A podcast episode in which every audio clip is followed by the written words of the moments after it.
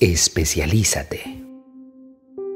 Hay cosas que no sabemos que nos mantienen esclavizados y al no conocerlas está haciendo que tengamos solo el resultado que vemos, pero no el que deseamos. Juan capítulo 8, verso 31 al 36.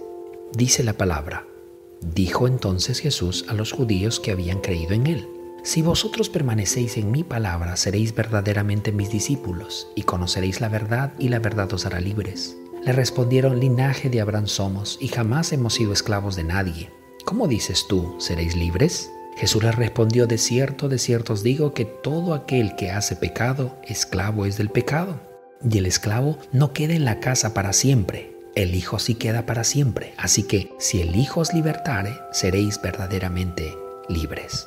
Estos judíos creían que aparentemente no eran esclavos de nadie, pero Jesús les revela lo esclavizados que estaban. Ahora Jesús no solo les dijo el problema, sino que les mostró la solución. ¿Y cuál era esa solución? Sí, conocer la verdad, conocer a Jesucristo. El mundo nos ha hecho creer muchas mentiras. Por ejemplo, que la manera de prosperar es trabajar duro. Y el trabajo duro lo hemos llamado sangre, sudor y lágrimas. Y es una mentira. ¿Sabía que usted puede derribar un árbol con un martillo? Pero le tomará 30 días hacerlo. Eso se llama trabajo duro. Pero si aprende a usar un hacha, derribará ese mismo árbol en 30 minutos. ¿Cómo se llama eso? Un conocimiento adquirido, una habilidad especializada. ¿Cuál es la diferencia entonces entre 30 días y 30 minutos? Pues nuevas habilidades.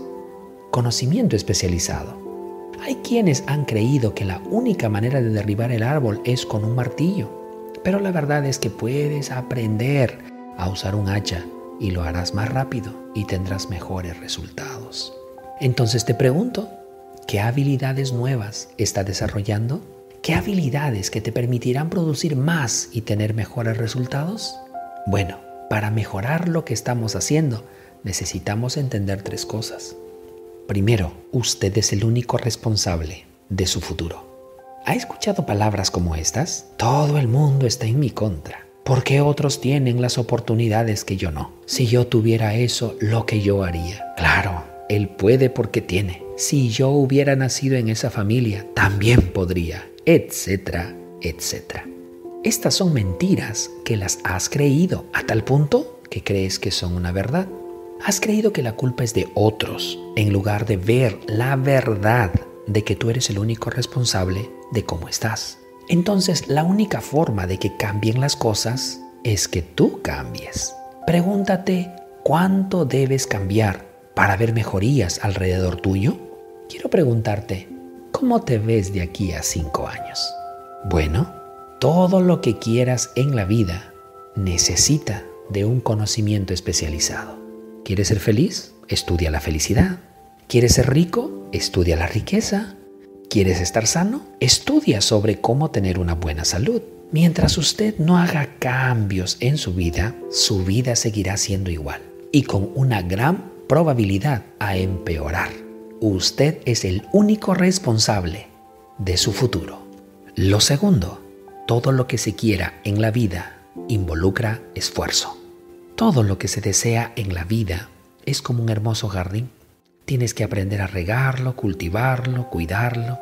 De la misma manera, usted tiene que aprender a mantener todo lo que tiene o desea, así como ese hermoso jardín. Cultive buenas relaciones y tendrá una hermosa familia, amigos, hermanos, socios, etc.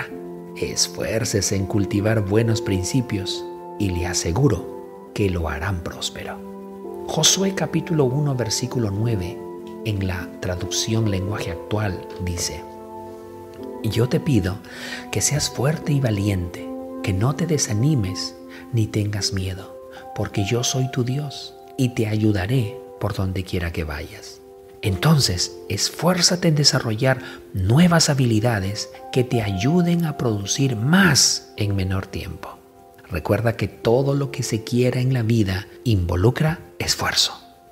Lo tercero, todo lo que requiere especialización involucra tiempo. Efesios capítulo 5, verso 15 y 16 dice, Mirad pues con diligencia cómo andéis, no como necios, sino como sabios, aprovechando bien el tiempo, porque los días son malos. Para mejorar las habilidades en el campo que deseemos, hay que dedicarle tiempo. Y el tiempo debe ser de calidad. Igualmente, si deseas abrir una empresa, deberás asegurarte de que conoces todo lo necesario sobre ese negocio. Ahora, no es preciso que tú mismo lo sepas todo, pero necesitas saber dónde y cómo obtener la información que irás precisando. Por ejemplo, si no sabes mucho sobre impuestos, necesitas tener un asesor de confianza que conozca bien el tema. Ahora, si quieres que tu empresa sea más conocida, debes tener a alguien con el conocimiento sobre marketing. De la misma forma, si deseas tener una mejor salud, podrías buscar el asesoramiento de un profesional en nutrición. Ahora, muchas veces lo que deseamos no va acorde con lo que hacemos. Por un lado deseamos tener dinero y lo que el dinero nos proporciona, pero por otro lado, ¿cuántas veces nos planteamos lo que queremos saber al respecto? ¿Hasta qué punto investigamos cuestiones sobre impuestos, inversiones, formas de ahorro, todo lo cual es esencial si deseas crecer económicamente? La Biblia nos da claros ejemplos de conocimientos especializados. Mira, por ejemplo, este conocimiento especializado del amor. Primera de Corintios capítulo 13, verso del 1 al 7, en la traducción lenguaje actual, dice lo siguiente. Si no tengo amor, de nada me sirve hablar todos los idiomas del mundo y hasta el idioma de los ángeles. Si no tengo amor, soy como un pedazo de metal ruidoso, soy como una campana desafinada. Si no tengo amor, de nada me sirve hablar de parte de Dios y conocer sus planes secretos. De nada me sirve que mi confianza en Dios me haga mover montañas. Si no tengo amor, de nada me sirve darles a los pobres todo lo que tengo. De nada me sirve dedicarme en cuerpo y alma a ayudar a los demás. El que ama tiene paciencia en todo y siempre es amable. El que ama no es envidioso, ni se cree más que nadie, no es orgulloso, no es grosero ni egoísta, no se enoja por cualquier cosa, no se pasa la vida recordando lo malo que otros le han hecho, no aplaude a los malvados, sino a los que hablan con la verdad. El que ama es capaz de aguantarlo todo, de creerlo todo, de esperarlo todo, de soportarlo todo. ¡Wow! ¿Qué les parece? Vaya manera de explicarnos lo que es el amor. Ahora, compare su amor con este tipo de amor y perfecciónese en amar. Todo lo que deseamos en la vida involucra un conocimiento o habilidad especializada.